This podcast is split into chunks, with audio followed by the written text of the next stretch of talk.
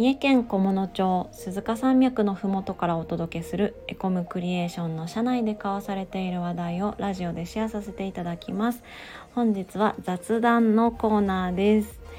えー、エコムクリエーションのフォトグラファー山岡よしみが今日はお届けします。よろしくお願いします。と今日は雑談ということですですね。えー、ワーママ3児の母が語る子育てと仕事についてというテーマでお届けしたいと思います。今日はデザインの話は全く関係ない、えー、ただの働くお母さんの経験談をお伝えできたらと思っております。えー、これからあの働いて子供も産んで育てていきたいなって思ってる方とか今子育て真っ最中で仕事も頑張ってる方とかてもらえたらなって思っています。はい。でですねまずは私の自己紹介というかワーママ3児の母ということでどういうことか説明していきたいと思います、えー、ワーママっていう表現が今もされてるのかよくわからないんですが、えー、ワーキングマザーですね。働くお母さんです、えー、3児の母ということでうちは子供が3人おります。一番上が小学校6年生。次が小学校4年生。一番下は3歳年少さんということで、えー、子育て真っ只中です。上の子が小学校に上がってはおりますがまだまだ一番下は3歳ですしあの全員それなりに手がかかるという子育て真っ最中の母でございます。えーと、私の話をもうちょっとさせていただくと一番上の子小学校6年生の子ですね。この子を22歳の時に産みました。で、えー、その後、えー、25歳で初就職をします。はい、えー、25歳で初就職してその時うんと一番上の子がもうすぐ3歳になるという時で、えーと、2番目の子が0歳の時だったんですけどもそんな時に初就職をすることになりましてで、えー、どんな職業に就いたかというと住宅会社の営業になりました。えっとですね今思えばすごい無謀な就職だったなと思うんですけれどもあの子育てを2年間3年ぐらいやってきてすごく働きたい気持ちが強かったのでもうあのフルタイムの営業のお仕事を選びました。その会社の方々もすごい理解のある方で、あの、子育てしながら働くことを応援してくださってあの頑張ってやってはいたんですけれどもやっぱり初就職であの初めて働いていきなり営業の体力的にも精神的にもいろいろとあの大変なお仕事というのを経験させてもらって半年で正社員からパート社員になってしまいました。なってしまったといっても自分でパートになるって決めたんですけど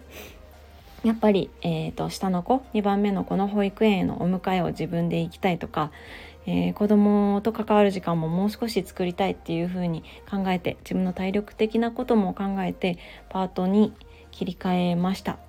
で、えーと、パートになった後はその同じ住宅会社の中で、えー、事務系の仕事を任せてもらったりとかあとはお客さん向けのイベントを毎月していたのでその企画運営みたいなことをやらせてもらっておりました。でその後2年ぐらいそこで働いて、えー、その後はフリーランスとして、えー、写真を撮らせてもらうようになりました写真の仕事はちょっと住宅会社でもさせてもらってたんですけどそこを退職した後も、えー、フリーランスで写真を撮らせてもらったりとかあとは自治体が主催する町おこしイベントの企画や運営をさせてもらっておりましたでそこからしばらくフリーランスの仕事が続き30歳になった時に弊社エコムクリエーションに入社しております。はい といった感じで、えー、っとずっと子育てをしながら10年近く働いてきたんですけれどもやっぱり子育てしながら働くって想像以上に大変なこともたくさんありました。で大変なことがあったけど自分なりにどういったことを工夫してきたかとかっていうのをお話ししたいと思います。えーと、1つ目工夫したこととして、まあ、ありきたりではあるんだけどすごく大事なこと、えー、家電や家事を楽にするサービスに頼るっていうことですね。家事を楽にするサービス家電とかっていろいろあるとは思うんですけども中でも一番これは買ってよかったなって思ったものは洗濯機です、えー、ドラム式の洗濯機で乾燥機能がついたもの。これを買ったのが結構劇的に生活に変化をもたらしてくれました、えー、その乾燥機能付きの洗濯機を買ってからはえー、っとまず干すっていう必要がなくなりましたよね洗濯物を干すっていう時間を省くことができたのと、えー、乾燥した後服を畳むっていうのを省くようにもなりました。えーと、特にタオルとか下着類それから子供服は今も一切畳んでおりません。はい、で、えーと、シワになりそうな服、えー、ワイシャツとかですねシワになりそうな服だけはあのおしゃれ着洗いで洗濯してハンガーにかけてあの干して乾燥させるっていう風にしてましてただハンガーにかけたまま取り入れるので畳むっていうことはしてません。のでこの洗濯機を導入してから畳む時間もまるっと省くことができました。それからもう一つ導入してよかったなと思ったサービスが、えー、宅配ですね。食材や日用品の宅配サービススーパーがやってる宅配サービス。これは本当に取り入れてよかったです。買い物に行く手間も省けるしえっ、ー、とオンラインであのアプリを使って注文するのでえーと、そこにある商品も限られてるんですね。なので商品どれにしようかなっていう迷う時間も省けましたしそういった意味でぐっとストレスも減りました。あとは家族があの夫だったり上の子だったりがアプリを使って自分で欲しいもの注文しといてくれるっていうのもできるようになってあのあれ買ってきてこれ買ってきてみたいな会話もあの少なく済むようになりました。というところで、えー、導入してよかったのは洗濯機とか日用品食日用品や食材の宅配サービスですね。あともう一つこれは産後に限ってなんですけどあのお掃除サービスをあの注文してみたんですよ。えーと、お掃除とか家事を代行してくれるような会社あるじゃないですかそこに問い合わせて産後に、えー、お掃除を依頼しましたで掃除だけかと思いきや買い物とかもしてくれたり結構家事手伝いみたいなことをしてくれるサービスもあるので産後のねあの床上げまでの1ヶ月とかもしくはその後でももちろんあの体がしんどい時に特に頼むと楽になるんじゃないかなと思います。でこういうサービスとか家電に頼る時の何というか心持ちとして、えー、家事をお母さんがやらなきゃいけないものだと思って背負い込みすぎないっていうのがすごい大事だなと思ってて私もその子供を初めて産んだ後のあの10年ぐらい前はあのこういうお母さんでありたいみたいなお母さん像があってあの家はいつも綺麗にしてるとか手作りのご飯を毎日作るとかそういうふうに考えてたんですけどそれ考えすぎると本当に本当にメンタルやられてしんどいので家事を背負い込みずいろんなサービスに頼ってみるっていうのがいいんじゃないかなと思っています。あと2つ目にですねあの家電や家事を楽にさ家事を楽にするサービス以外にもあの公共のサービスにも頼ってみるといいと思います公共のサービスって例えば役場がやっている子育て支援のことだったり子供を預かってくれるようなサービスをあの自治体でしていることもあるのでそういったものを調べて頼ってみるといいと思います。結構、あのー、私が住んでいる菰野町っていう田舎でも子育て支援センターでこう悩みを聞いてくれたりとか、あの子供会員限定で子供を1時間800円くらいで預かってくれたりとかっていうサービスもあったりするのでこれが結構自分から調べたり聞いたりしないとわからないサービスっていう時もありますので是非是非自治体に問い合わせたりして聞いてみるといいと思います。うちの上の子はもう小学生なんですけども、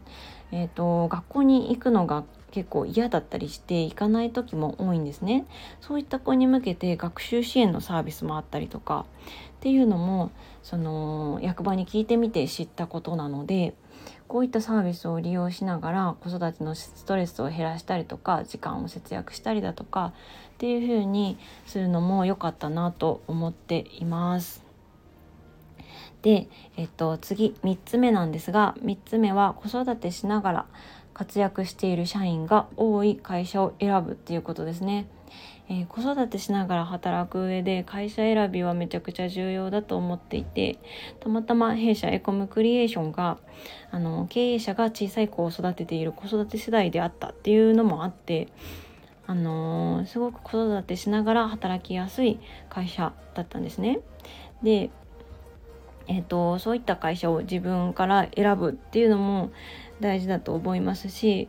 あの経営者の皆さんで子育てしながら活躍してほしい女性スタッフがいるとかそういうふうに思っている方はあのぜひぜひ弊社の例を一例として見ていただけるとありがたいなと思います。どんな風にあの子育てスタッフが働いているか書いた記事があるのでそれを説明の欄に貼っておきますね。で、えー、と次がいくつ目だ？4つ目ですね。4つ目は何かサービスを利用するっていうよりはあの心持ち気持ちの部分なんですけれども割り切るとか執着しないっていうことがすごい大事だなと思ってて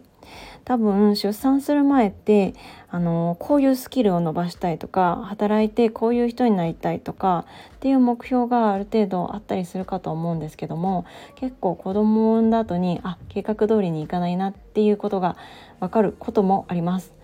でただ計画通りにいかないとなんか焦ったりもうダメだみたいな 落ち込んだりしやすくなっちゃうんですけどなんかそこを割り切って、えーと、計画通りにいかない前提でちょっと今まで通りには働けない前提で目標をもう一度立て直してみるとやりやすいかなと思います。これまでの目標やだったりやりたいことに執着しちゃうとしんどくなっちゃうのではいその辺割り切っちゃう方が、えー、楽になるかなと思います結構焦って仕事する時と心に余裕を持ってこうのんびりやっていこうかなと思って仕事をしてる時と成果が変わらなかったりするのでどうせだったら余裕を持って子供のことも子供のなんだろう子供と過ごす時間も楽しみながら仕事もやっていけるといいかなと思いました。それから最後はですねえー、これも気持ちの心持ちの部分なんですけれども、えー、旦那さんに対してあまり期待しすぎないでも信頼するっていうのも結構大事かなとこの10年で思っています。なんか期待しすぎないっていうと何ていうか頼りにしてないみたいで そういう意味ではないんですがただ、えーと、子供を産むまでの旦那さんってすごくすごく頼りになる存在でなんというか優しくていろんなことしてくれたりとかっていう印象だったんですけど子供を産んでからやっぱりどうしてもお母さん側が育てるメインになることって多いと思うんです。母乳が出るのも母親だけだし産めるのも母親だけだしっていうのがあってあのお母さんがメインで子育てするっていう流れになる夫婦が多いかなと思うんですけどもそういう時に今まで通り一人の大人として旦那さんに頼って、えーと、期待していくと思い通りに旦那さんが動いてくれなかったりしてそれが自分のストレスにつながって子育ても仕事もそのストレスがこう負担となってうまくいかなくなってくるっていうのを経験してきたので、まあ、旦那さんは旦那さんで旦那さんの人生を生きてますからそこまで旦那さんに期待してあれやってほしいこれやってほしいとか思いすぎない方が楽だなっていうふうには思いました。でもなんかそうやって、旦那さんには旦那さん使えないみたいな風に 思っちゃうとそれはそれで寂しいし夫婦関係もだいぶギスギスするのであの期待はしすぎないにしても信頼の気持ちは持って人としてこう尊敬したりどういうところが好きかっていうところに着目したりとか旦那さんを信頼する気持ちを持っていくと夫婦関係も良くなるし夫婦関係がいいまま子育ても仕事も楽しくやっていけるなと私はこの10年で思ったのではい何か参考になればいいなと思います。あなんか結構長く喋ってしまいましたがこんな形で、